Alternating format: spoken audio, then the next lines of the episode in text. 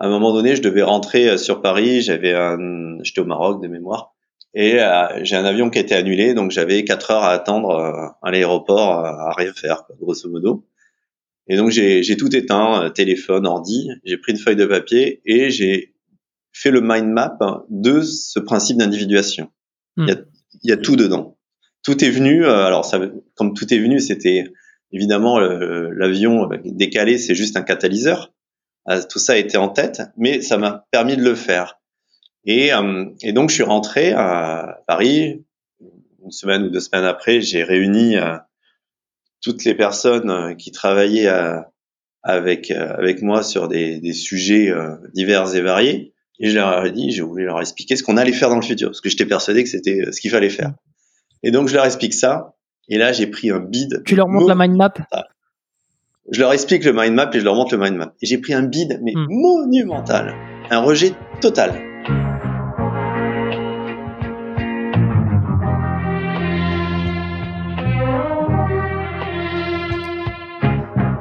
Bienvenue dans SaaS Club, le podcast qui vous partage les recettes gagnantes des SaaS français. Je m'appelle Eric Seclet et je suis copywriter freelance pour SaaS B2B. Le but de ce podcast est simple. Vous apporter sur un plateau les meilleurs conseils et retours d'expérience d'entrepreneurs de l'écosystème SaaS.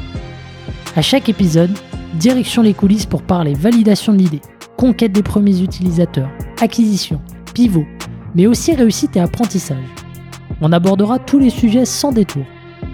Mais avant de démarrer l'épisode, pensez à vous abonner et à laisser une note plus un avis sur Apple Podcast c'est le meilleur moyen d'assurer une longue vie à cette émission. Bonne écoute et bienvenue au club.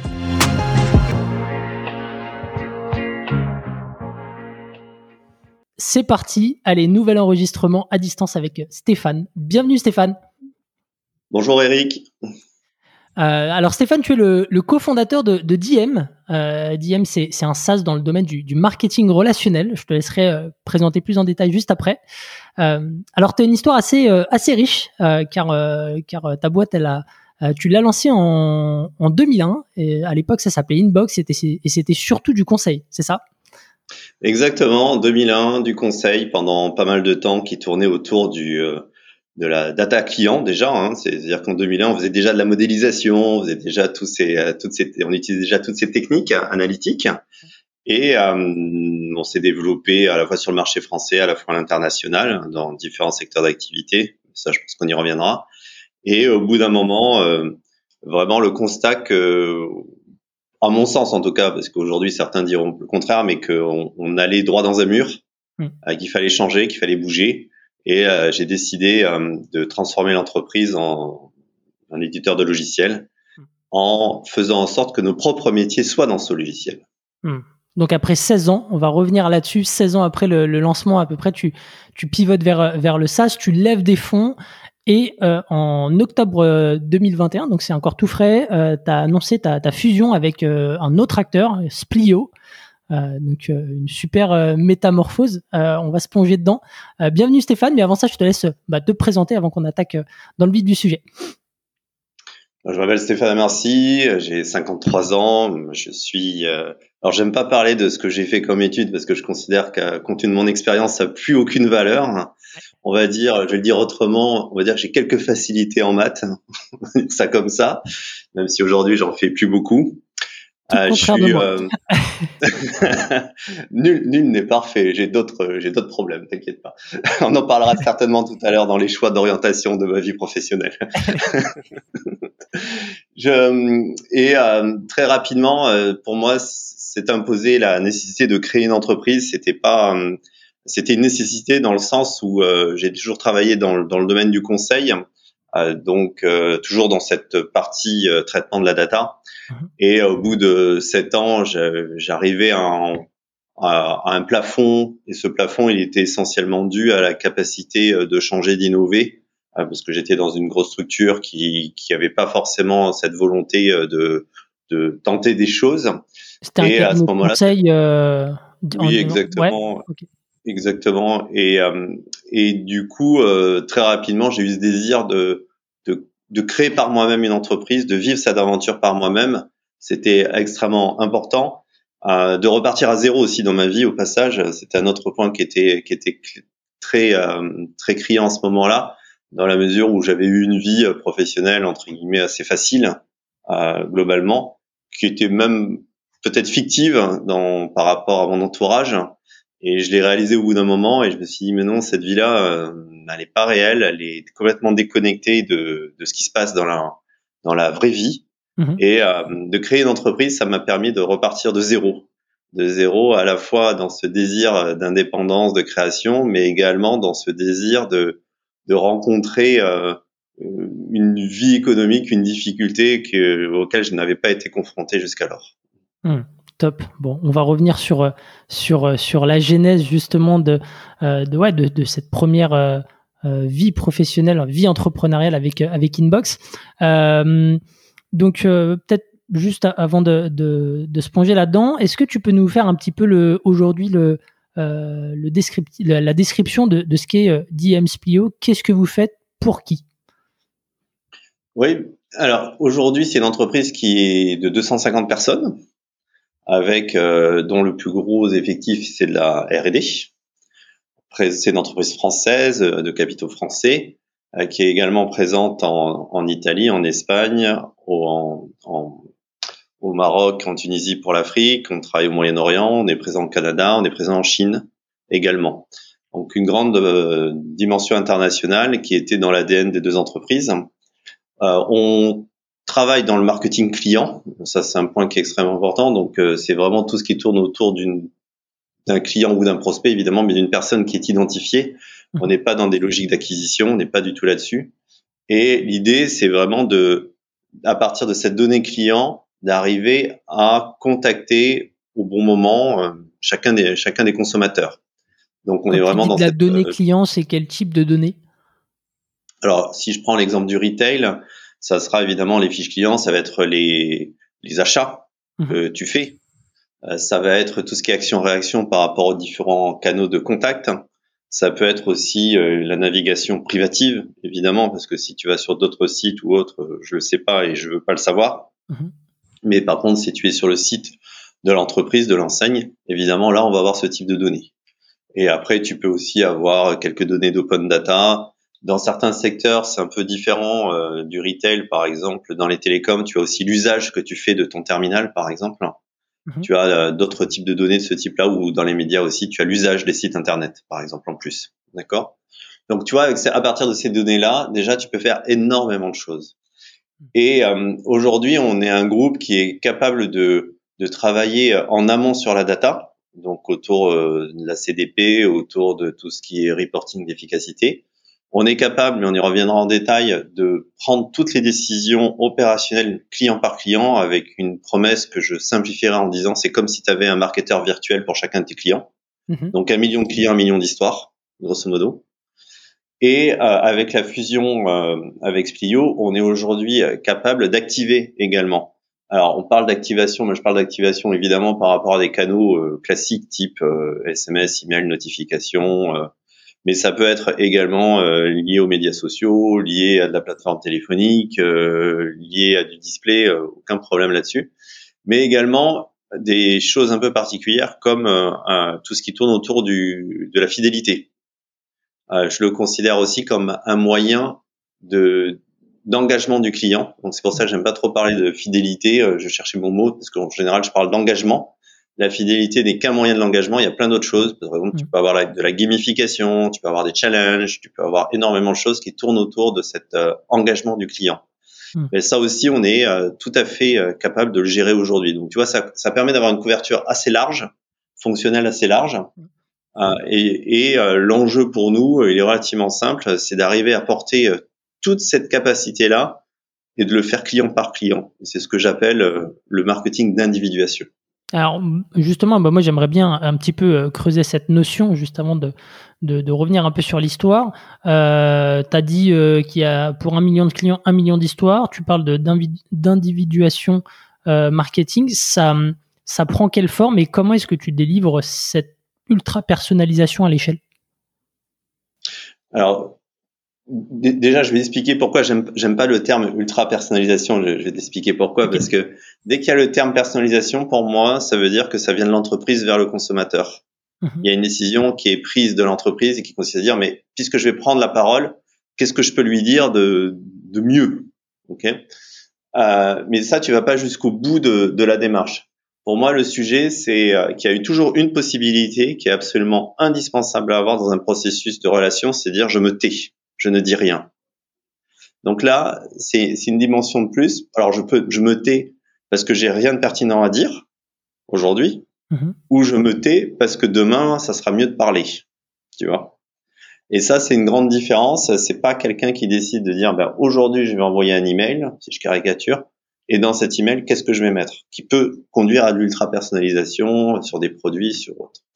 Alors, pour expliquer euh, comment ça fonctionne, c'est relativement simple. Imagine que tu es un million de clients, que tu aies une centaine de possibilités de prise de parole. Alors une prise de parole, ça peut être euh, une étape de ton welcome pack, c'est peut-être euh, d'avoir une réduction euh, sur tel type de produit, c'est d'avoir une offre où si tu en achètes deux, tu en as un troisième gratuit. Ça peut être de parler simplement de ta filière d'approvisionnement, c'est de parler de ton RSE, c'est de parler de l'ouverture d'un magasin, c'est donc tu vois que ça peut être à la fois commercial, à la fois relationnel, à la fois euh, juste informationnel ou lié à la marque, tout simplement. D'accord? Ça, Tout ça sont des opportunités de communication. Donc dans mon exemple, un million de clients, imagine que tu es sans opportunités de communication et que tu es cinq canaux. Donc si je fais un million fois 100 fois 5, j'ai 500 millions de possibles mmh. devant moi.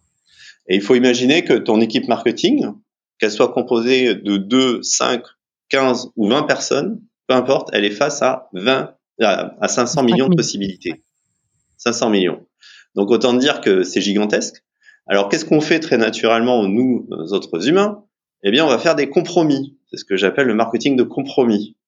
Alors le marketing de compromis, c'est quoi? Eh bien, c'est de dire, ah, ben aujourd'hui j'ai une bonne idée, on va faire une campagne sur le dernier produit X. Hmm. Donc on va, euh, même en utilisant des outils pointus de analytique, faire un modèle mathématique pour savoir qui on doit choisir. Mais en attendant, c'est quelqu'un qui a eu la bonne idée de dire on va parler du produit X. Alors ça, c'est une façon de faire. La deuxième façon de faire, c'est de dire ah mais de toute façon, on va envoyer un email. Donc c'est ce que tu disais au travers des personnalisations. Qu'est-ce que je vais mettre dedans comme produit? Mais tu gères pas la relation d'un point de vue holistique et individu par individu. Tout simplement parce que humainement, on sait pas faire ça. Moi, je ne sais pas prendre plusieurs décisions en même temps. C'est pas hmm. possible. Toi non plus, j'imagine. C'est compliqué. Et voilà. Et, tu es face à 500 millions de décisions à prendre. Hmm. Donc, tu sais pas faire. Et donc, c'est fort de ce constat en 2017 que je me suis dit, mais en réalité, euh, compte tenu de, des briques technologiques auxquelles on peut accéder aujourd'hui, qu'on peut construire, on peut faire en sorte que le marketeur humain ne prenne plus de décisions opérationnelles parce que c'est pas possible pour lui. Et donc c'est ce qu'on a construit depuis 2017. C'est un outil qui euh, gère ce principe d'individuation, qui lui va prendre toutes les décisions client par client. Et donc c'est d'où mon mon 1 million de clients, 1 million d'histoires, d'où l'idée euh, d'imaginer un marketeur virtuel pour chacun des clients. Et ça veut pas, surtout pas dire qu'on remplace les humains, hein, mhm. surtout pas. Ça veut dire que on les libère d'un temps qui est entre 50 et 70% de production qui n'a aucune valeur ajoutée parce que par définition, c'est un compromis.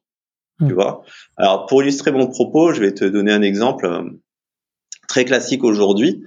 Tu te poses la question de savoir si c'est mieux d'écrire en rouge ou en bleu. Bah, tu vas faire de la B-testing. Ouais. Et résultat, imaginons que dans 55% des cas, c'est mieux en bleu. Hmm. C'est-à-dire, ah ben, je vais généraliser en bleu. Ah ben, ok, ça veut dire que tu acceptes de fait d'insatisfaire 45% de tes clients. Voilà un compromis. Hmm. Et pourquoi pas du jaune, du vert, du marron, du violet, du rose? Et là, les équipes vont dire, mais attends, on peut pas gérer ça. C'est pas possible. Hmm. Bah oui, parce que c'est pas possible. On est entièrement d'accord. Humainement, ce n'est pas possible. Mais par l'intelligence artificielle, c'est parfaitement possible. Et c'est là, qu'on arrive à cette proposition d'individuation. Et euh, pour donner un, peu de contexte à ce terme d'individuation, c'est un terme de psychologie. C'est un terme qui a été inventé par euh, Jung. et qui veut dire la réalisation de soi en tant qu'individu. Ça veut dire concrètement que tu deviens toi pour lui quand tu as réussi à t'affranchir des carcans familiaux, des carcans culturels, des carcans sociétaux. Hmm. Pour être ce que tu es. D'accord? Et pour moi, quand j'accole individuation avec marketing, ce qui choque beaucoup euh, mes amis euh, psychologues, tu peux l'imaginer, pour moi, c'est la, c'est la réalisation d'une relation libérée. Hmm. Mais les relations, elle est euh, entre plusieurs individus. Et dans mon exemple, elle est entre une entreprise et un consommateur. Et comment je la libère? Eh bien, elle peut pas être unilatérale. C'est pas vrai. Je dois respecter le consommateur pour ce qu'il est. Hmm. D'où le principe de pertinence, d'où le principe de dire, mais peut-être que j'ai rien à dire de pertinent aujourd'hui, donc je ne dis rien, surtout pas. Parce que si je suis pas pertinent, ben, tu le vois toi-même en tant que consommateur, hein, quand tu reçois des tonnes d'emails euh, au fur et à mesure, ben, tu les lis de moins en moins. Ben, c'est normal, c'est tout simplement parce que ça t'apporte rien. Hmm. Donc des fois, il vaut mieux se taire, attendre et contacter le client quand tu as quelque chose de pertinent pour lui. Et pour la marque, euh, c'est euh, euh, tu vois, j'imagine qu'elle en attend un, un ROI, un bénéfice. Qu'est-ce que ça lui, euh, c'est quoi un peu les, les, les, retours sur investissement qu'elle attend en utilisant une solution comme celle-là? Alors, si tu veux, aujourd'hui, on a, c'est une solution qui est, qui est récente. Hein. On a une quinzaine de clients mmh et il y a il y a deux types d'acteurs, deux motivations, voire une troisième maintenant qui commence à poindre. La première motivation qu'on a rencontrée, c'est des entreprises qui euh, sentaient qu'elles arrivaient au bout de, de quelque chose. En, au bout de quelque chose, c'est-à-dire qu'elles pouvaient prendre plein de briques technologiques, mais elles dépassaient pas et ça leur coûtait de plus en plus cher. Et il y a comme un, comme une limite, si tu veux, euh, de possibilités. Et cette limite, euh, en, leur, en discutant avec eux, quand j'expliquais ce que je t'expliquais, à savoir la limite humaine, ils disent ah ben oui, bien sûr. Donc il y avait cette prise de conscience là. Mmh.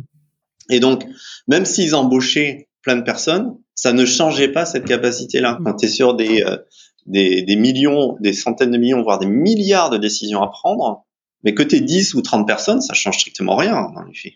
Hmm. Tu vois? Donc c'est cette prise de conscience-là, et souvent dans des entreprises qui, qui avaient compris ça et qui n'avaient pas de toute façon de budget pour embaucher des gens. Donc ils étaient complètement coincés. Et tout d'un coup, face à cette euh, muraille, eh bien, ce principe d'individuation ouvrait une porte. Donc pour ces gens-là, ce qu'ils cherchaient avant tout déjà, c'est de la productivité. Parce que la productivité, euh, comme je te le disais, tu enlèves 50 à 70% du travail d'une équipe, eh bien tu gagnes 50 à 70% du travail de chacun. Hmm. Pour un travail beaucoup plus qualitatif, de création, de tactique, de stratégie. Et tout d'un coup, il y a plein de possibilités qui s'ouvrent. Pour donner un, ratio de productivité, on a un client euh, qui a, euh, il y avait deux personnes dans l'équipe marketing, ils étaient capables de gérer à, peu près 6 euh, à 10 campagnes par semaine. Ben aujourd'hui, ces mêmes deux personnes gèrent plus de 200 opportunités quotidiennement. Ils euh, s'amusent quand ils font une newsletter à en faire trois ou quatre versions différentes. Hmm. Parce qu'ils ont le temps de faire ça. Et les résultats décollent de façon hallucinante. Je reviendrai sur cette partie-là après. Euh, ça, c'est le premier type de motivation tu as un autre type de motivation qui est de dire, mais de toute façon, euh, nous, il faut absolument qu'on change tout notre business model. C'est pas possible. Donc, il faut changer la façon dont on s'adresse aux clients, il faut changer, euh, voir les magasins, développer à fond le digital, travailler sur tous ces sujets-là. Et là, euh, des visionnaires, on, dit, parce que je les appelle vraiment des visionnaires, mais euh, tant qu'à faire, allons jusqu'au bout et construisons notre démarche autour de cette individuation parce que ça va me permettre, cette proximité va me fabriquer une barrière à la sortie pour mes clients et une barrière à l'entrée pour mes compétiteurs. Hmm. Et tu as le troisième type d'acteur qu'on voit, mais que maintenant, euh, finalement, euh, après un certain temps, ce qui est normal, qui arrive à un degré de maturité où euh, ils ont construit tout un écosystème et il leur manque une brique à l'intérieur, c'est cette capacité à décider. Hmm. Donc c'est tellement, euh, ça c'est assez agréable. On a eu un rendez-vous comme ça hier où ils t'expliquent leur écosystème et tu vois qu'il manque quelque chose au milieu et ils le disent eux-mêmes. Mais il nous manque ça. Hmm. Pour faire la connexion et. Voilà pour finir pour finir de construire l'écosystème. Hmm. Donc du coup, si je reviens à ta, ta deuxième question qui est le ROI, en réalité, tu as deux effets de ROI qui sont qui sont puissants, qui sont là. tu as déjà un ROI lié à l'efficacité de tes équipes. C'est l'exemple que je, que je donnais. Euh, j'ai un autre client qui dit, euh, elle dit, euh, mais même si j'embauchais 1000 personnes, je serais pas, c'est pas possible de faire 5% de ce que ça fait, même avec 1000 personnes. Parce que je suis face à, eux. Alors pour eux, c'est plusieurs milliards de décisions tous les jours, tu vois. Et il y a aussi un ROI sur du chiffre d'affaires additionnel. Alors j'insiste et je souligne fortement cet additionnel, c'est-à-dire que l'idée c'est pas d'acheter un comportement normal mmh. que tu vas faire, c'est sûr que si tu vas t'acheter un pull ce week-end et que je te propose 10 euros, bah, tu vas dire merci. Mais dans les faits, l'entreprise, elle a perdu 10 euros. Hmm. D'accord?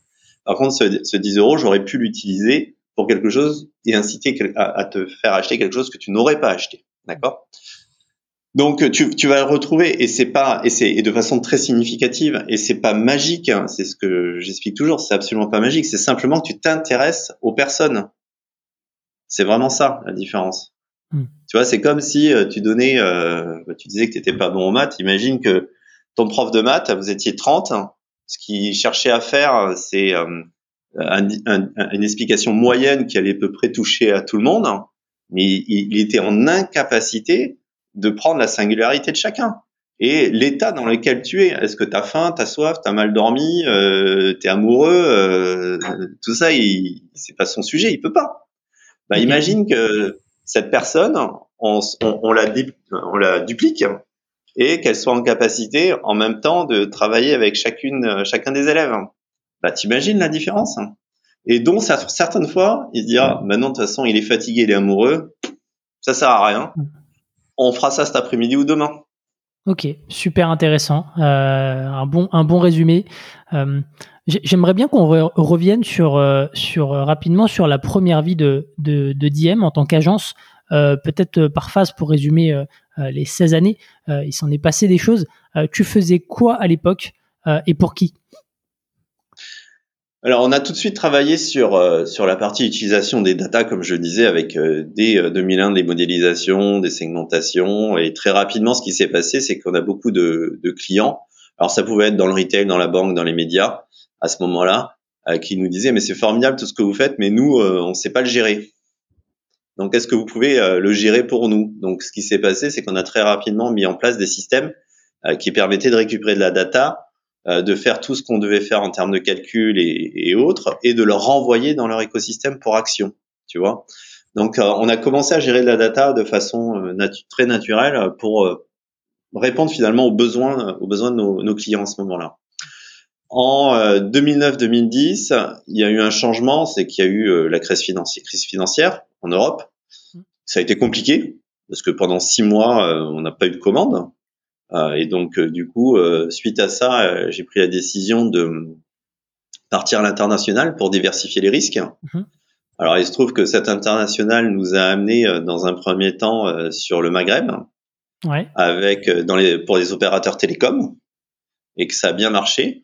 Euh, que je me suis aperçu au passage qu'il y avait un beau marché euh, à prendre euh, sur ces sur ces régions-là. Et donc première étape, ça a été de construire une structure en Tunisie qui nous permettait d'être compétitifs sur ces marchés. Alors il faut savoir que sur les marchés africains et Moyen-Orient, tu es en général en compétition avec des entreprises indiennes. Ouais, donc c'est pas très du tout la même compétition. Ok. Et t'avais, t'avais combien de, de personnes là-bas à l'époque? C'est monté jusqu'à combien? Ah ben, l'équipe existe toujours. Aujourd'hui, ils sont plus d'une vingtaine et à ce moment-là, ils étaient 6-7. Hein. Hmm. Ok. Et, euh, et, et, on est vraiment sur des marchés intéressants. On est aussi sur des marchés très intéressants parce que ils ont une. C'est des pays où il y a il y a moins de choses à perdre dans la transformation, dans la métamorphose, et donc du coup, les ruptures vont beaucoup plus vite. Hmm. Et euh, très souvent, on a fait des choses très en avance euh, en Afrique, par exemple, par rapport à ce qu'on pouvait faire en Europe. Et c'était un super terrain d'expérimentation. Il y a beaucoup d'innovations qu'on a d'abord mis en place euh, en Afrique avant de pouvoir les déployer de façon plus globale sur d'autres territoires. Ok. Donc de 2001 à, 2009, tu es, plutôt franco-français. ensuite, tu t'exportes donc au Maghreb. Euh, à ce moment-là, c'est quoi un petit peu tes, tes métriques, euh, soit euh, chiffre d'affaires, soit nombre de salariés euh, C'était quoi un peu la, la, photographie?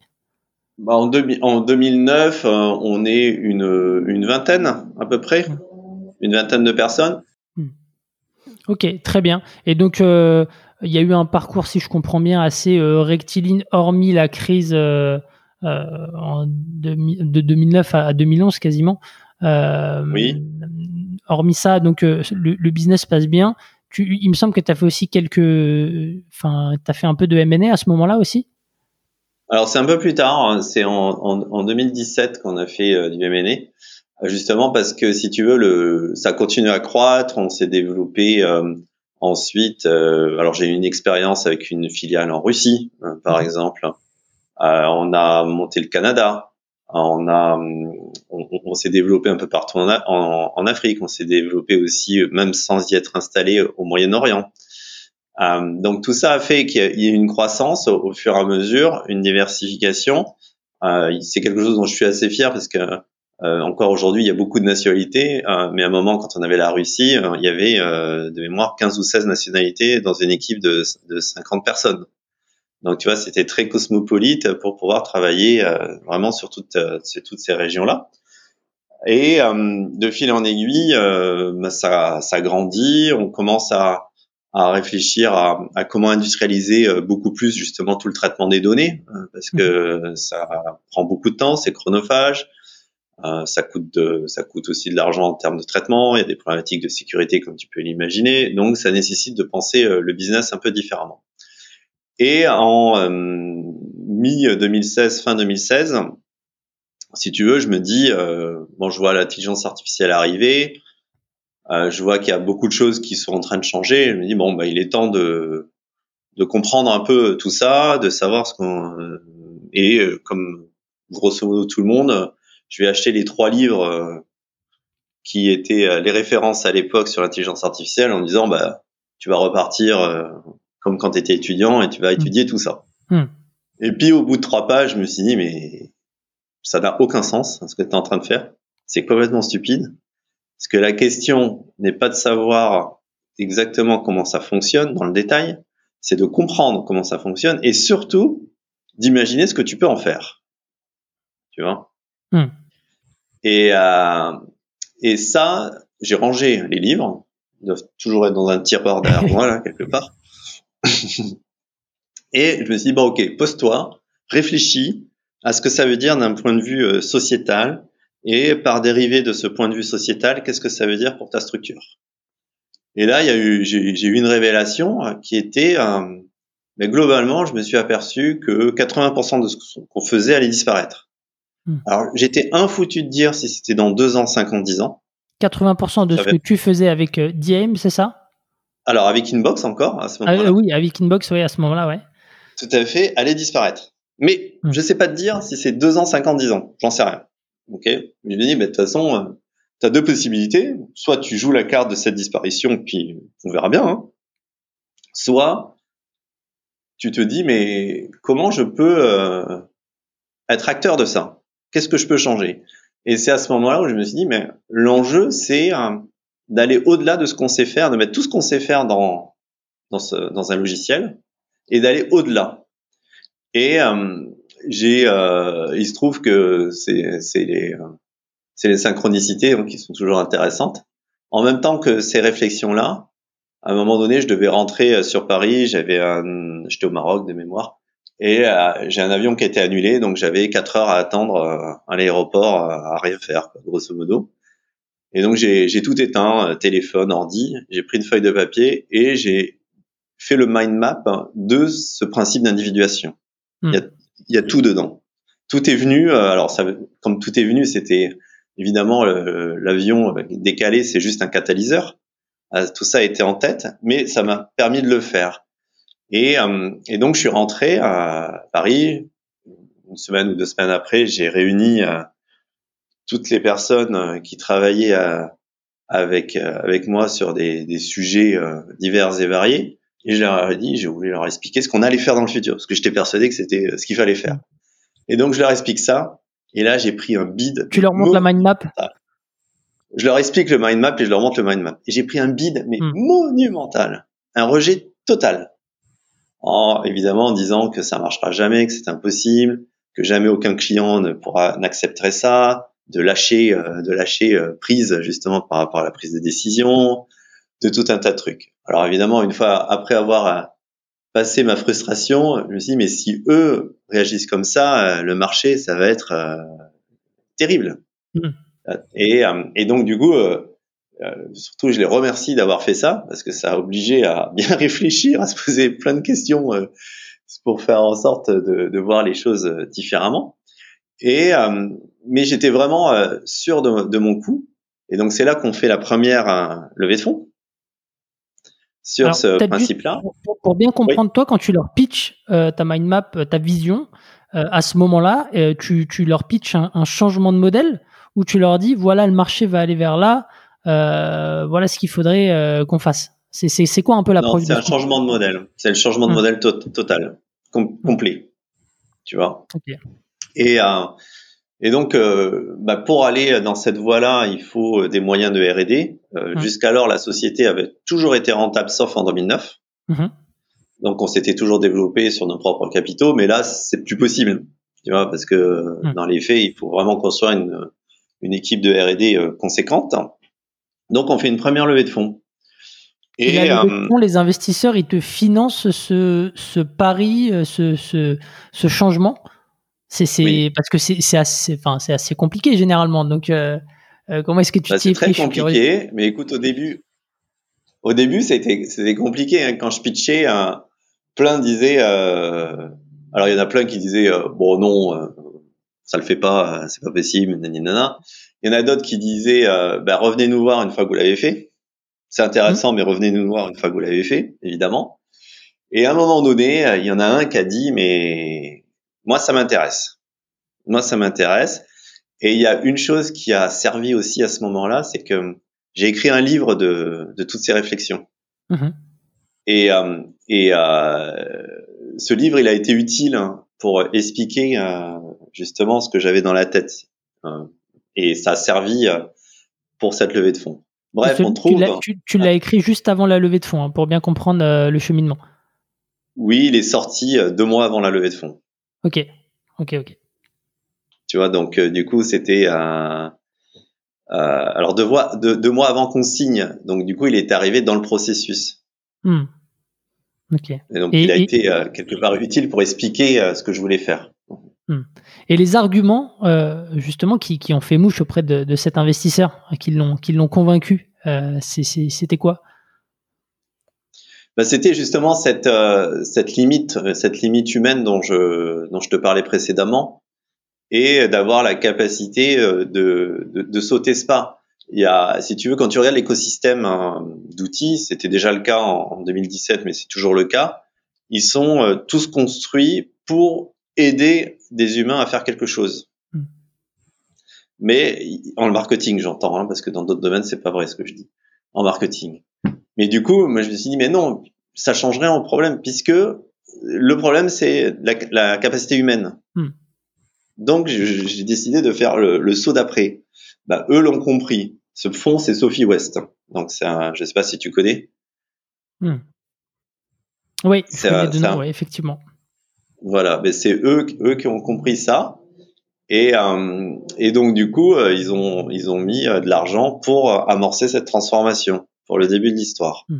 Donc ça, on est en 2017. C'est combien justement pour euh, pour amorcer la transformation C'est combien? C'est un million cinq. Ok. À ce moment-là. Hmm. Tu vois, un million cinq, ce qui permettait d'amorcer la, la transformation.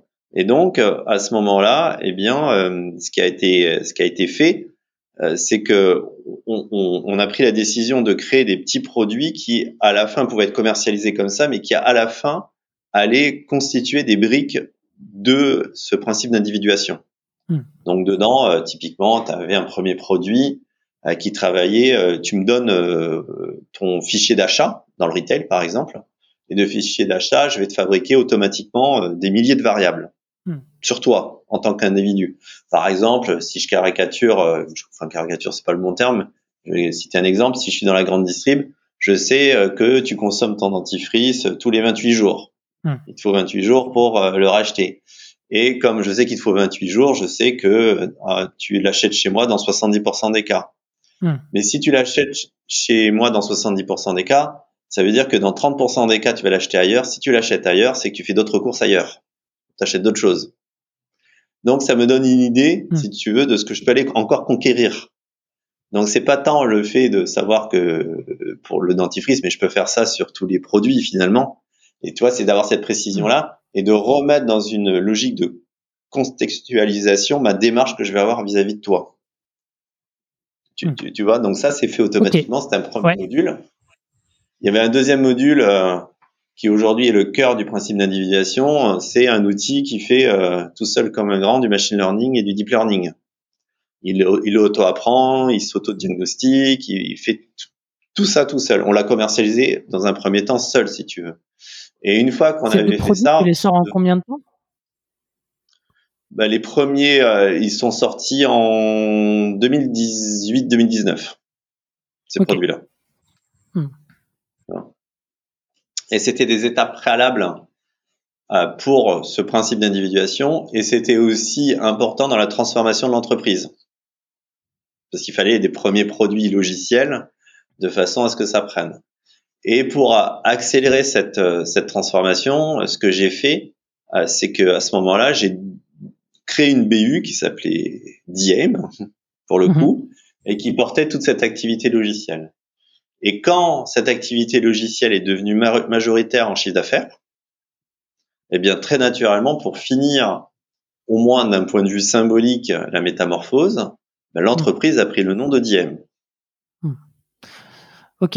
Et, peut-être juste pour revenir un, tout petit peu en arrière, tu vois, donc tu fais une première annonce à tes salariés. Euh, ils sont pas forcément euh, emballés à l'idée. Ils ont, beaucoup de questionnements, j'imagine, à ce moment-là.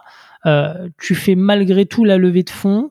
Euh, quand tu fais la levée de fonds et que derrière tu commences à, à, à, construire des produits, euh, entre temps il s'est passé des choses, j'imagine, pour pour les convaincre, euh, parce que sans eux, bah, tu peux tu peux pas amorcer cette transformation. Euh, comment comment est-ce que tu t'y es pris, tu vois, entre euh, la, le premier, euh, la première annonce et euh, la sortie du produit pour, pour faire adhérer tout le monde à ce projet-là? Si tu veux, les, deux premiers produits dont je parlais, c'était une poursuite complète de métiers qui existaient, qui étaient faits humainement. et comme on était dans une démarche de productivité, ces, changements-là sont venus très naturellement, si tu veux. Ensuite est arrivé le principe d'individuation. Mais le fait de sortir ces deux briques, euh, en tant que tel, c'est un objectif en tant que tel qui avait beaucoup de sens pour tout le monde dans cette recherche de productivité et qui allait être deux briques essentielles de l'étape d'après. Donc ça s'est fait progressivement. Ok. Et les salariés après, euh, en termes de, de, de, de, conduite du changement, euh, tu vois, c'est il y a, y a t'as fait t'as, t'as, t'as, t'as créé des, des groupes de travail pour parce que ça impacte toute ton organisation après. Ah ben, il a fallu créer euh, une, euh, une, direction produit qu'on n'avait pas, il y avait une direction R&D qu'on n'avait pas, donc il y avait toutes ces équipes-là qui, qui, qui, qui, sont arrivées. Euh, il y avait aussi toute la problématique IT à gérer, donc ça a amené euh, beaucoup de nouvelles personnes. Mm-hmm. Ça a amené aussi d'autres façons de travailler, d'autres façons de commercialiser, évidemment. il a fallu faire cohabiter pendant un temps, en tout cas, les, les deux activités. Euh, Aujourd'hui, euh, tu vois, je, je dirais surtout pas que la métamorphose, on est au début 2022, la métamorphose, elle est complète. Hein, c'est, ça prend un temps fou derrière. Aujourd'hui, je dirais qu'elle est faite à 75%. Hmm. Elle n'est pas encore finie. Et, et, et, et euh, tu vois, tu dis qu'elle n'est pas encore finie. C'est peut-être parce que euh, il y a toujours cette partie. Est-ce que la partie service va, va rester à terme? Enfin, c'est, quoi un peu les. Non, alors tu vois, ça dépend des pays parce qu'après, sur la commercialisation des, de la partie logicielle va plus ou moins vite selon les pays. Euh, et donc, euh, il y a des pays sur lesquels, euh, bah là, c'est la dernière année où en 2022, c'est fini, ils basculent tous sur les, les, outils. Mais par exemple, en France, le seul service qui restait, c'est le service autour des outils. Mhm. Il n'y avait plus de missions de, ponctuelles, par exemple, ça n'existait plus. Mhm. C'est que de l'accompagnement au travers des outils qui existent, rien d'autre. Donc ça, on l'a coupé au fur et à mesure. Et si tu veux, ce qui a été, euh, alors ce qui a été un peu compliqué dans, dans la partie euh, chiffres, c'est que évidemment, au fur et à mesure, la partie logicielle grandissait, grandissait, grandissait, et en même temps, je coupais la partie service. Euh, au, mmh. donc du coup, il se trouve que 2019, 2020 et 2021, au total du chiffre d'affaires, t'as pas, t'as quasi pas de croissance. Mais si mhm. tu regardes l'activité logicielle, elle croît, elle croît vite, et la partie service, elle, elle décroît très rapidement. Hmm. Et, et, et, le, bah justement, le, le, Covid à ce moment-là qui commençait à pointer le, le, bout de son nez, en pleine transformation, j'imagine que ça a dû t'impacter. Ah bah oui, ça a été. Euh, alors, en plus, il y a une petite anecdote au passage, c'est que j'étais en plein dans la structuration de du deuxième tour de table, mhm. et on devait signer euh, fin euh, fin mars, et bing confinement Covid. Mhm. Waouh. Et donc là, évidemment, euh, quelques gouttes de sueur sur le front. c'était euh, là, c'était un tour euh, à 5 millions d'euros, tu vois. Euh, bon, très rapidement, chacun des acteurs ont dit non, non, non, mais nous on y va, on est convaincus, la question se pose pas. Donc là, tu fais ouf parce qu'il y a beaucoup de, de deals qui sont arrêtés, ne mmh. sachant pas. Et c'est aussi le moment où on lance le, le logiciel d'individuation en avril. Donc, euh, en plein Covid. Donc hmm. aujourd'hui, euh, alors moi je dis toujours, euh, évidemment, je, je, suis assez positif comme garçon, donc je vais regarder la dimension positive, positive, qui est de dire, bah oui, ça a été un accélérateur de transformation, c'est clair. Alors évidemment, tu as eu plein d'aspects négatifs. Hein, sur bah, la gestion des équipes, des marchés qui, qui, étaient fermés, donc très compliqué d'aller des marchés, ou une fois que ça commençait à réouvrir, leur priorité, elle n'était pas du tout sur ces problématiques-là. C'était plus mm. de reprendre euh, euh, tout ce qui est approvisionnement. Ils sont toujours dedans aujourd'hui. Il y a les problématiques de transformation des des, euh, des façons de consommer. Il y a tous ces sujets-là qui débarquaient. mais au demeurant, pour certains visionnaires, comme je disais tout à l'heure, ça a été une prise de conscience forte et un accélérateur. Mm. Donc, tu vois, tu as, toujours les deux. C'est jamais que négatif ou jamais que positif. Hein. Mm. Et alors justement, le, bah, la conquête commerciale à, ce moment-là, tu vois, sur ces, ces nouveaux produits, euh, comment, euh, comment, comment est-ce que ça se passe? Parce que j'imagine au, début, tu as la vision, mais tu peut-être pas encore les process commerciaux qui sont très différents euh, de tes métiers euh, de service. Est-ce que tu peux ouais, nous, nous, nous, détailler un peu comment ça s'est passé, ces, ces, premiers mois de commercialisation dans, dans cette période compliquée? Bah, c'est la, la, chose la plus complexe. Hein. Euh, commercialiser une, une rupture, une innovation forte, c'est très très très difficile. Euh, tout simplement parce que il faut déjà que tes propres euh, commerciaux soient à l'aise avec cette transformation là, sinon c'est une catastrophe. Et s'ils y vont en n'étant pas à l'aise, mais évidemment en deux secondes euh, ils vont retomber euh, sur sur sur le quotidien. Alors ce que ce que essayé de toujours d'expliquer, c'est alors je vais prendre un exemple simpliste mais imagine que j'invente euh, une façon de se, se nettoyer les dents euh, où t'as pas de dentifrice et t'as pas de brosse à dents. Hmm. D'accord? Et je viens de voir en te, commençant par te demander euh, si tu ça va, tu te brosses bien les dents? Bah tu vas me dire oui. Oui. Bah ça y est, c'est fini. bah c'est fini. Hmm. Après va essayer de vendre une, une autre façon de faire alors que ça marche très très bien, t'as pas de sujet. Hmm. Et, euh, et, là, c'était à peu près pareil, c'est-à-dire que si si tu arrives en demandant euh, ce qu'ils font en termes de marketing relationnel, s'ils ont de la performance, si tout va bien, évidemment qu'ils vont te dire oui, euh, parce qu'ils sont suréquipés, ils travaillent super bien, ils sont bien formés, ils ont des résultats. Donc, euh, et toi, tu arrives en, en, essayant de leur dire, ben oui, mais vous, tout ça, vous raisonnez dans un univers et moi, ce que je, je voudrais vous amener dans un autre uni, dans un autre référentiel, dans un autre univers. Mais si tu commences à parler de l'univers dans lequel ils sont, ben, t'as aucune chance d'aller parler de l'autre univers, c'est fini. Ou alors ils vont exprimer des, des, des points de douleur qu'ils ont dans cet univers-là, c'est normal.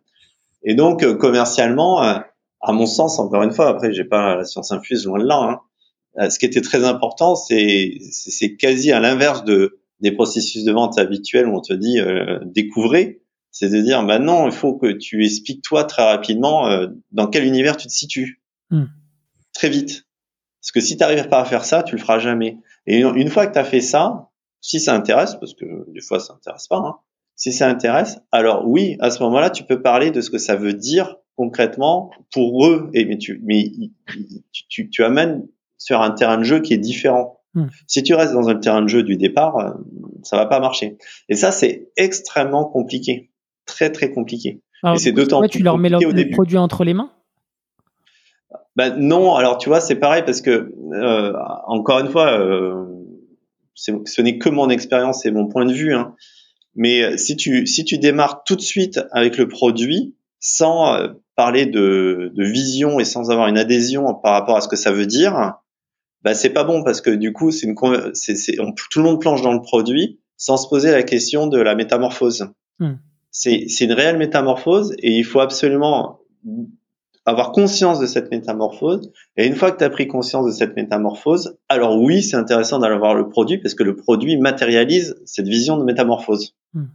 Donc il y a énormément de, de ventes conseils, si je comprends bien avant, de, de réflexion avec, euh, avec le, le prospect pour, euh, pour, euh, pour réussir derrière à, vendre cette, ce, nouvel univers bah, en général, il y a un premier rendez-vous mmh. qui où l'objet de ce rendez-vous, c'est d'expliquer ce concept et, et cette, cet univers. En effet. Mmh. Et si si c'est si la personne ou les personnes ont envie de continuer, alors le deuxième rendez-vous, lui, on va rentrer dans la partie opérationnelle. Concrètement, qu'est-ce que ça veut dire en termes d'orga?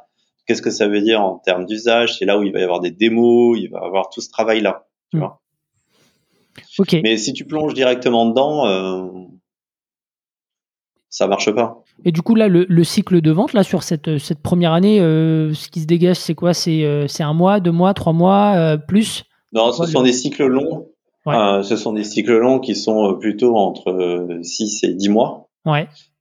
Pour une alors après c'est pareil c'était le début donc je peux pas te dire que c'est une, une vérité ou pas c'était c'était le début en plus on était on est en Covid avec des des trous au fur et à mesure dedans donc dire que c'est une vérité j'en sais rien hmm. aujourd'hui on est toujours à peu près entre 6 et 10 mois globalement parce que il, il faut qu'il y ait cette prise de conscience dont je parlais précédemment ça ça oblige à à s'organiser différemment aussi, à travailler différemment.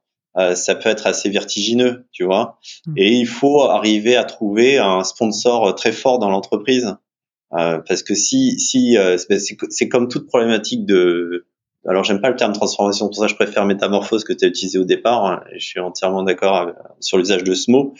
Une problématique de métamorphose, il faut qu'elle soit portée par l'entreprise. Si elle n'est pas portée par l'entreprise ou portée par un symbole fort dans l'entreprise, ça, ça marche pas. Hmm. dans les faits. Donc il y a, y, a, y a, tous ces facteurs-là qui font que euh, euh, ça prend du temps. Alors maintenant, par contre, on commence à rentrer dans une ère qui est nouvelle et qui est intéressante euh, commercialement. Euh, c'est qu'il y a des entreprises qui nous contactent en nous disant ah mais j'ai entendu parler de ça, est-ce que euh, j'aimerais en savoir plus hmm. Ah ça devient intéressant, tu vois, parce que tu as un facteur de démultiplication.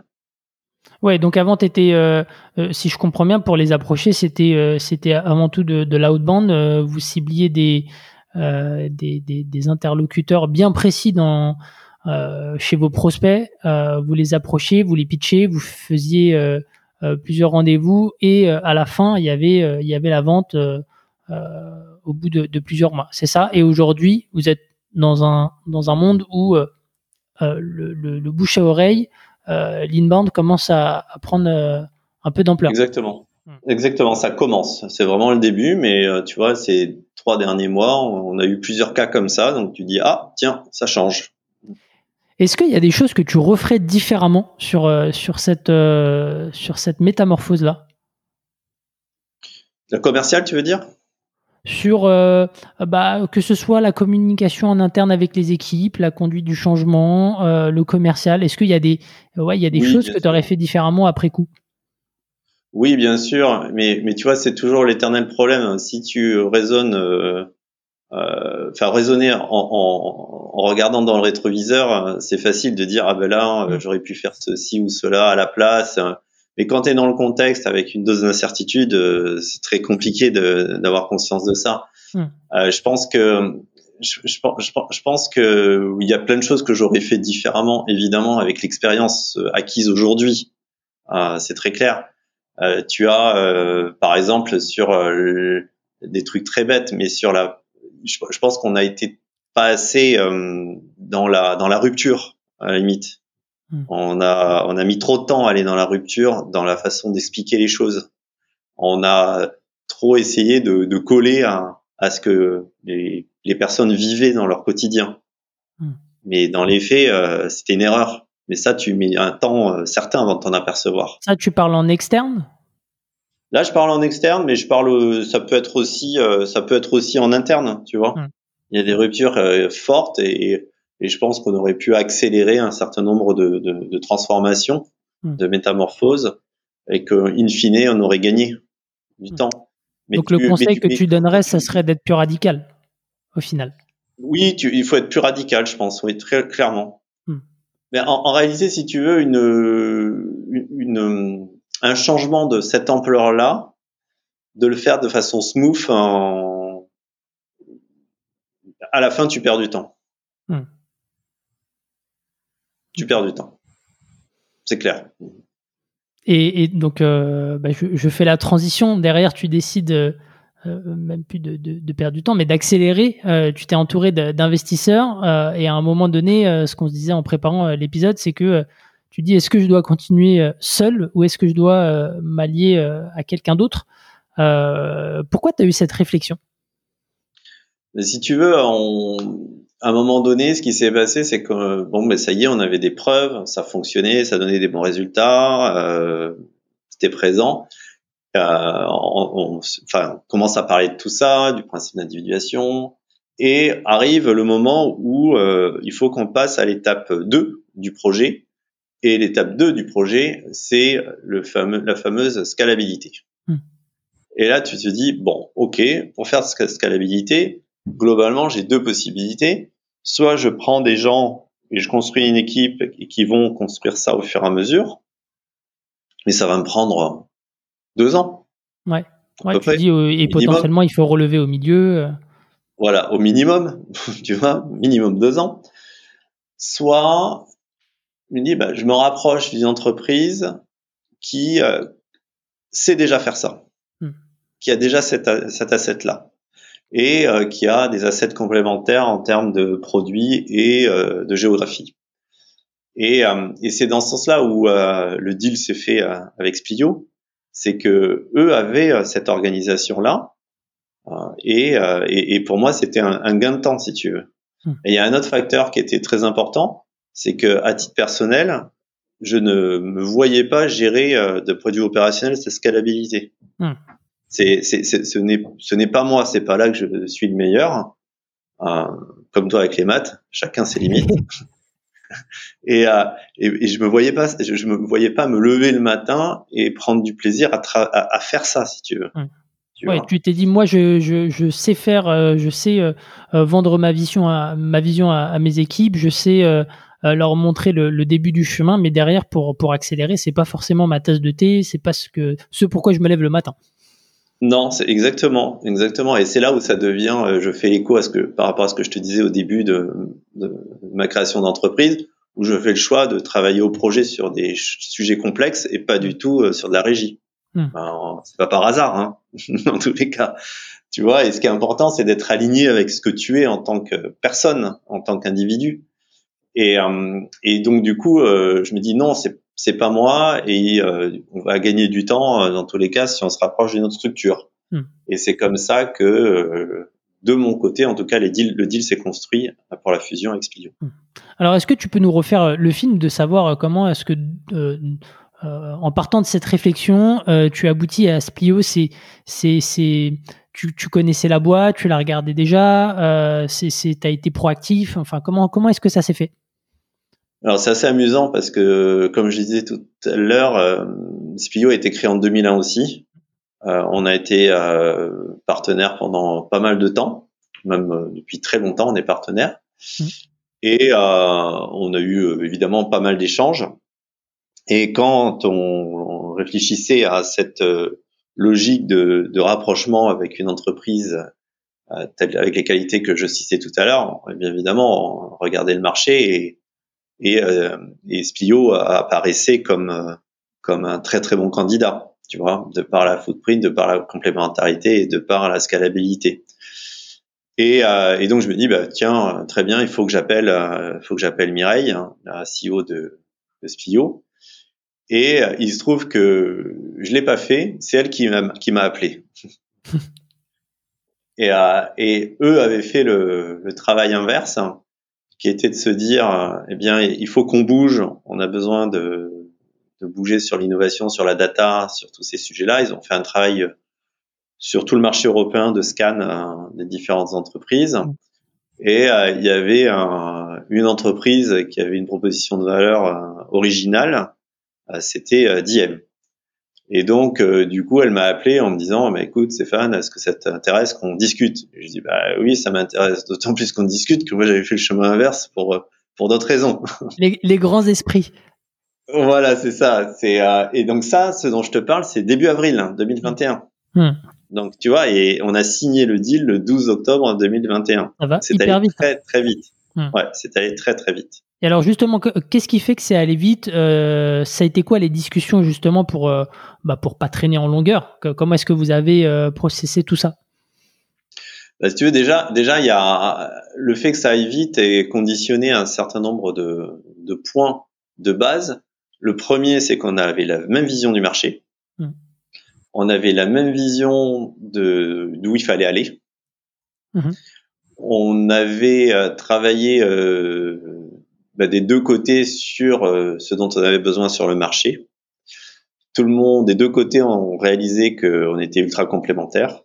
La problématique, comme je disais, de, de la géographie, des, des produits, de l'organisation, et nous de ce qu'on pouvait apporter en termes d'innovation, de savoir, euh, de savoir en data science, en mathématiques et autres. Tout ça euh, sur le papier, euh, ça matchait, hmm. tu vois. Donc ensuite, il a fallu faire un travail évidemment auprès de nos investisseurs des deux côtés.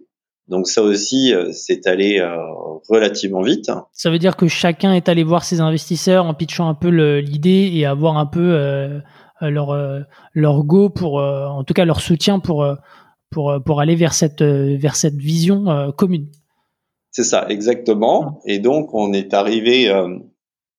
Euh, alors, je te le fais de mémoire parce que je suis pas très bon sur les dates, hein, mais, mais, mais globalement, fin juillet, on est arrivé à un, deal sur le papier où ça y est, tout était grosso modo d'accord. Mhm. Évidemment, au mois d'août, il s'est pas passé grand chose. Ouais.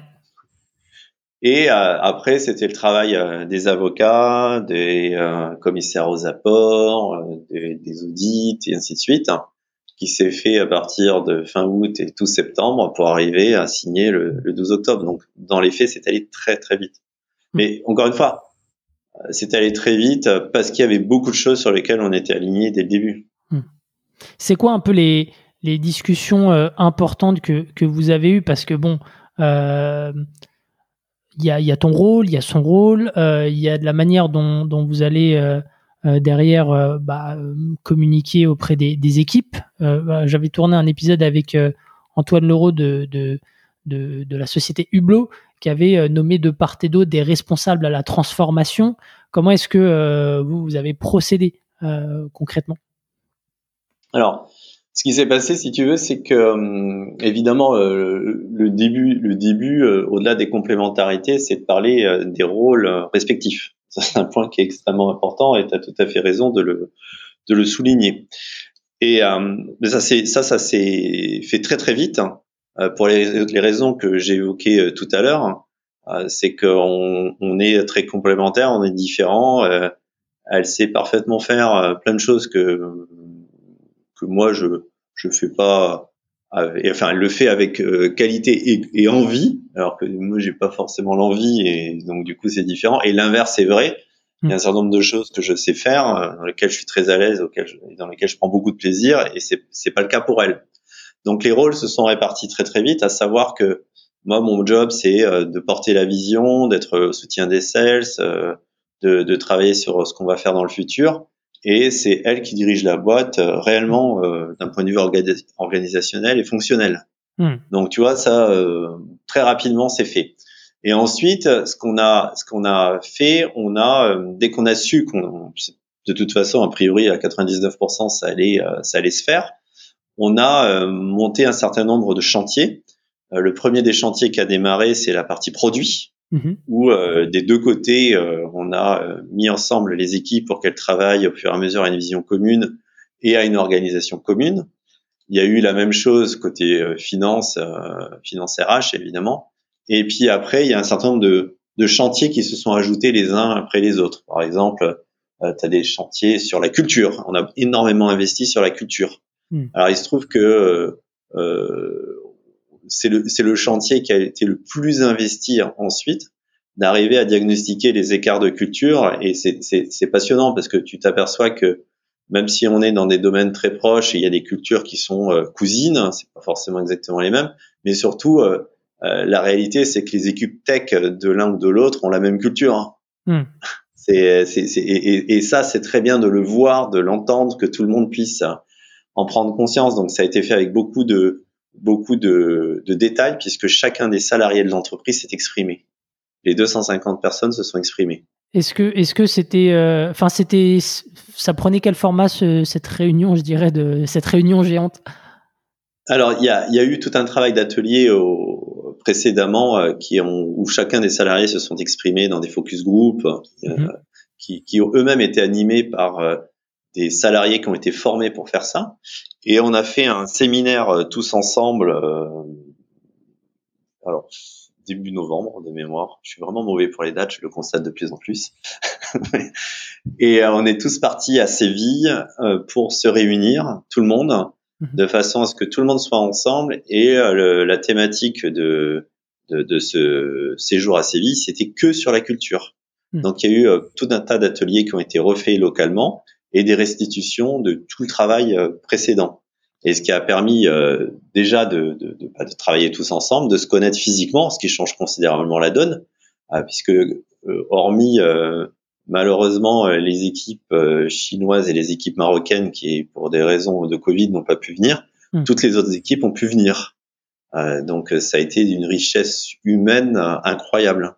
Et ça, c'est un vrai plus. Et on a vraiment décidé d'investir beaucoup là-dessus, parce que c'est ça qui fabrique le ciment du futur. Hmm. Et c'est quoi tes conseils justement pour, bah pour réconcilier les, enfin même si elles n'étaient pas non plus très différentes, mais comment est-ce que tu, c'est quoi tes conseils pour réconcilier deux cultures d'entreprise? Bah, si tu veux, ce qui est, important, c'est que déjà de prendre conscience que la culture d'entreprise, il y a des choses qui sont en commun euh, dans une entreprise, mais après, il y a beaucoup de communs entre les types de métiers. Hmm. Tu vois? Donc, euh, ne pas oublier ça. Et il faut pas imposer qu'une culture d'entreprise qui serait dominante ou pas, mais vraiment considérer euh, la culture métier euh, qu'il y a derrière. Comme je te disais, les équipes R&D des deux côtés, elles ont, elles ont des cultures très très proches. Hmm. C'est quasi les mêmes choses. L'autre point, c'est c'est pas grave s'il y a des différences. La différence, c'est la richesse également. Par contre, ce qui est important, c'est de bien mettre en, valeur ce qu'il y a de commun. Mais il faut pas chercher à avoir une, à mon sens, encore une fois, c'est, je ne donne que mon avis. Il faut pas chercher à avoir une seule et unique culture. Non, il faut du commun et il faut de la disparité.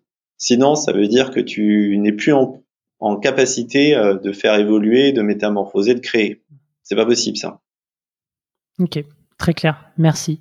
Euh, et toi, à titre personnel, comment euh, tu, tu vois, il y, a, toujours euh, y a toujours ce, ce sujet du dirigeant qui euh, qui cède ou fusionne sa boîte. Euh, comment est-ce qu'il fait euh, Comment est-ce que tu fais pour euh, bah, pour garder ta motivation? Qu'est-ce qui te motive euh, justement dans dans dans une période où en fait bah, du coup le, bébé t'es tu t'es plus au rêne à proprement parler, tu vois, comme tu as dit, tu as délaissé une, une partie, tu restes toujours opérationnel, mais comment est-ce que tu gères cet après?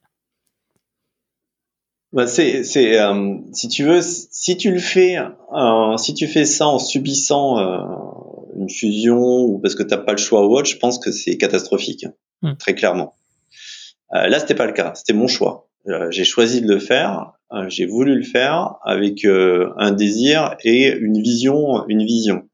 Donc, en effet, la transformation, elle est très très forte parce que de par le rôle que j'ai aujourd'hui, comme je te l'expliquais tout à l'heure, ça veut dire que grosso modo, je gérais une 100, 100 personnes et tu te retrouves à gérer euh, zéro personne. Hmm.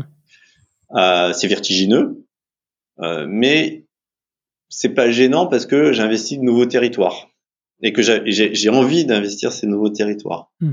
Donc, ce qui est très très important, c'est d'avoir cette perspective-là. Si t'as pas de perspective et si tu as pas réfléchi euh, avant, c'est impossible à vivre.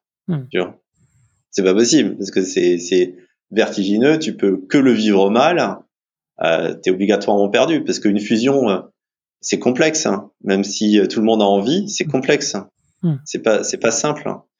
Et, et c'est pour ça que c'était à mon avis, le critère clé pour moi en tant qu'individu, euh, c'est d'avoir euh, ce désir d'autre chose et d'être très clair dès le début de nos discussions sur ce désir-là. Hmm. alors c'est ça. Pourquoi tu vois, euh, par curiosité, pourquoi du coup tu es, parti sur un schéma de, fusion et pas de, de session avec avec bah, je reste un an, deux ans avec des earn-out? Euh, pourquoi, euh, pourquoi justement tu es, parti sur ce schéma-là? Parce que je, je, pense, je pense que euh, pour moi, c'était pas le temps de partir mhm. déjà. Euh, je pense qu'on est euh, au début d'une incroyable histoire et euh, je veux vivre cette histoire. Je, tu vois, j'ai aucun doute là-dessus. j'ai envie de la vivre hmm. et je veux, je veux la construire avec tout ce que je peux apporter dans cette histoire, mais également euh, en connaissant mes limites. Euh, c'est pour ça que j'ai fait ce choix-là. Donc, tu, c'est pour ça que, tu vois, c'est intéressant parce que quand j'ai parlé de tout ça à des amis, ils m'ont dit, mais t'es complètement fou. T'es complètement fou de faire ça. Mais pourquoi tu lâches euh, Je dis, mais attendez, euh, je lâche pas. Et ce que je fais, c'est un choix, c'est un choix d'intégrité. Mmh. Je suis très intègre avec ce que je suis, ce que j'ai envie de faire. Mmh. Et, euh, et, euh, et, je suis très aligné sur, sur ça. Donc, euh, du coup, je l'ai pas. Encore une fois, même si ça a été difficile, j'avais toujours cette, cet objectif-là, cette vision-là, et c'est ça qui, qui m'intéressait, et c'est vers ça que je voulais aller. Hmm. Ok, super, super intéressant. Euh... Il y les peut-être dernières questions pour, pour, pour bien comprendre un peu sur, sur cette transformation. Enfin, euh, est-ce que, est-ce que euh, pendant les discussions, euh, il y a eu, bah, pour cimenter un peu toutes ces toutes ces discussions sur la sur la culture, sur sur les objectifs des uns et des autres, est-ce que ça a été matérialisé par un par un plan stratégique? Enfin souvent c'est ce qui se passe hein. après après les fusions on, on, voit un plan stratégique au, aux salariés, aux clients, aux investisseurs. Euh, donc, euh, ouais, est-ce que ça a été le cas pour vous? Oui, c'est, ça a été le cas. On est en train de l'affiner au fur et à mesure. Mhm. Il y a eu euh, beaucoup de, tu vois, par exemple, dans trois jours, on, a toute une information auprès des salariés sur l'harmonisation RH. Mhm. Donc ça se fait, ça se fait étape par étape. Tu peux pas, tu peux pas tout faire d'un coup, c'est absolument impossible. Mhm. Donc ça se décline euh, sur les produits, c'est fait, tout le monde a été informé. Maintenant, on passe au RH et au fur et à mesure, il y aura de, de plus en plus de chantiers qui sont qui vont être réalisés de de, de cette façon-là. Mais c'est étape par étape. Hmm. Ça, tu tu peux pas tout faire, c'est impossible. Ouais. Il faut choisir, par quoi tu commences. Hmm. C'est comme le nom. J'imagine que potentiellement à terme, euh, euh, il va être euh, il va être changé. Exactement. Mais tu vois, c'est au début, euh, c'est un bon exemple parce qu'au début, on se disait, ah, c'est important de, de, de, prendre des décisions euh, rapidement sur le sujet. Mais euh, à la réflexion, tu dis, mais non, c'est pas important de prendre rapidement une décision sur le sujet. Euh, Donnons-nous un an pour pour le faire. Pourquoi se mettre la rate au courbouillon et, le faire vite dans de mauvaises conditions ou de mauvaises motivations? Donc non, prenons le temps, tranquillement. Ça change pas grand-chose dans les faits aujourd'hui. Et euh, demain, on décidera euh, de façon très sereine, et, premièrement, et de façon euh, très éveillée de ce qu'on fera. Hmm. Ok, très bien. Bon, bah, je clôture un petit peu avec l'émission avec quelques petites questions. La première, c'est est-ce que tu peux nous dire ce qui est le plus dur dans ton quotidien d'entrepreneur? Ça, c'est une super question. Qu'est-ce qui est le plus dur? Alors moi, je vais parler à titre personnel, encore une fois. Mhm. Euh, c'est euh, pour moi, c'est vraiment de gérer le quotidien. C'est ça qui est le plus, le plus difficile. Quand tu dis quotidien, tu, penses à quoi? Ben, quand le quotidien, c'est tous les petits, euh, tous les petits problèmes qui arrivent tous les jours et qui et qui débarquent et qui débarquent et qui débarquent. C'est un flux continu. Mm. Et pour, pour moi, pour moi, c'est complexe hein, parce que alors encore une fois, je vais parler de moi. Je, je le vis comme un, un frein mm. à, à, autre chose. Parce que quand tu fais ça, tu peux pas faire autre chose. Et ça demande toute ton attention de gérer, de gérer mm. ces, ce flux-là. Ok, donc c'est très important de, gérer, ce flux qui consomme euh, ta bande passante et, et, et, tout ton focus, euh, on va dire, sur des choses très prioritaires. Exactement. Et tu vois, typiquement, dans, pendant le Covid, euh, c'est monté très très haut pour moi ce sujet-là, parce qu'évidemment, il y avait plein de choses du quotidien à gérer. Et, et ce qui fait que, surtout pendant le premier confinement, je me suis, j'ai réalisé plus tard, évidemment, que à titre individu, d'individu, je m'étais oublié. Euh, au, au, regard de ces problématiques-là. Et évidemment, à un moment donné, tu le réalises et là, tu dis ah ben ça va pas. Bah, non, ça va pas, mais ça va pas tout simplement parce que tu t'es oublié. Hmm. Ok, super intéressant. Euh, c'est quoi le meilleur conseil qu'on t'ait donné de, depuis le début, depuis le début de, de ton aventure d'entrepreneur? Ben, je pense que le, le meilleur conseil qu'on m'ait donné, euh, c'est de pas de pas avoir peur de la rupture, tu vois, et de et, de, la, jouer à fond, de pas avoir peur de ça. Hmm. Et c'est c'est pas grave, ça va fonctionner, il faut y aller. Dernière question, euh, puisque je t'ai déjà demandé si, si tu changeais, euh, si tu si tu aurais changé quelque chose dans, dans l'histoire de, de Diem, et on a déjà évoqué le sujet. Euh, Est-ce que tu as un, un, livre ou un, un outil à nous recommander? Alors c'est ni un livre ni un outil. Alors si un outil, je peux recommander des outils qui, qui, permettent mais qui vont rebondir par rapport à, à ce que je vais dire d'un point de vue plus global. Mmh. Pour moi, ce qui est important, c'est de prendre le temps de, de se connaître. Euh, je l'ai dit tout à l'heure, être avoir une bonne connaissance de soi, être intègre avec ce qu'on est en tant qu'individu, euh, quel que soit son rôle, euh, chef d'entreprise ou pas, c'est la clé. Dans tous les cas, c'est la clé de, de ton bonheur, c'est la clé de ton quotidien, c'est la clé de ton sourire, c'est la clé de pourquoi tu te lèves le matin. Et il faut être intègre avec ça. Si t'es pas intègre avec ça, à un moment donné, tu le paieras de toute façon. Et euh, évidemment, ça se fabrique pas en, claquant des doigts ou des beautés euh, d'avoir une bonne connaissance de soi. Et donc, euh, c'est là où j'invite chacun à utiliser des outils. Alors, il peut, ça peut être des, il y a tout un tas de tests euh, comme le Predictive Index, euh, Map and Match et autres qui sont très très bien qu'on a mhm. utilisé nous. Mais également, euh, n'hésitez pas à faire du coaching. Ça fait du bien régulièrement. Ça oblige à se. Moi, oui, j'ai eu recours à du coaching, mais justement après, quand je disais tout à l'heure que je m'étais oublié mhm. et que ça allait pas, j'ai fait du coaching et, et c'est vrai que ça m'a permis de réaliser très très très vite hein, pourquoi ça allait pas. Mm. Et euh, finalement, toute la suite de, de, de mon aventure, eh bien, euh, elle est réfléchie au, par ce, ce, ce, ce, catalyseur qui a été le coaching, tu vois, mm. ce déclencheur qui a été le coaching. Mm. Donc, n'hésitez pas à investir là-dessus, c'est clé. Super intéressant. Je, je, suis très preneur, tu vois. Bon, après, euh, tu, tu, tu, me dis si c'est possible ou pas. Euh, je serais très preneur, tu vois, d'avoir, si tu l'as toujours et si, si tu veux le partager, la, la mind map euh, de l'époque. Euh, T'es pas obligé de me répondre là tout de suite. et euh, la, surprise sera en description de l'épisode. Euh, si elle y est, c'est que c'était un oui. Si si, si elle n'y est pas, c'est que soit elle a disparu, soit que c'est confidentiel. Euh, mais si si c'est possible d'avoir la mind map, ça serait ça serait vraiment top. Euh, et, et si tu me peux tu peux me partager le, le, nom du, coach ou de la coach auquel tu as, eu recours. Euh, comme ça, si, les auditeurs sont, intéressés à un moment donné, je peux partager ça. Avec plaisir, je, je, vais, je, vais, te partager. Alors, le mind map, je peux déjà te dire que c'est pas possible, c'est trop confidentiel, il y a tout dedans. Mais pour la coach, avec plaisir. ok, super. Bon, bah top. Merci beaucoup euh, Stéphane pour bah, pour euh, ce, ce, partage d'expérience et, et, et, bon courage pour la suite de la transformation. Euh, c'était vraiment un plaisir en tout cas. Enfin, je, je, le dis à chaque fois, mais vraiment pour le coup, enfin, je suis assez bluffé par euh, par, par un parcours comme, euh, comme le tien. Donc euh, bravo et, et, encore merci d'être d'être passé dans le podcast. Avec beaucoup de plaisir. Merci Eric pour ce moment.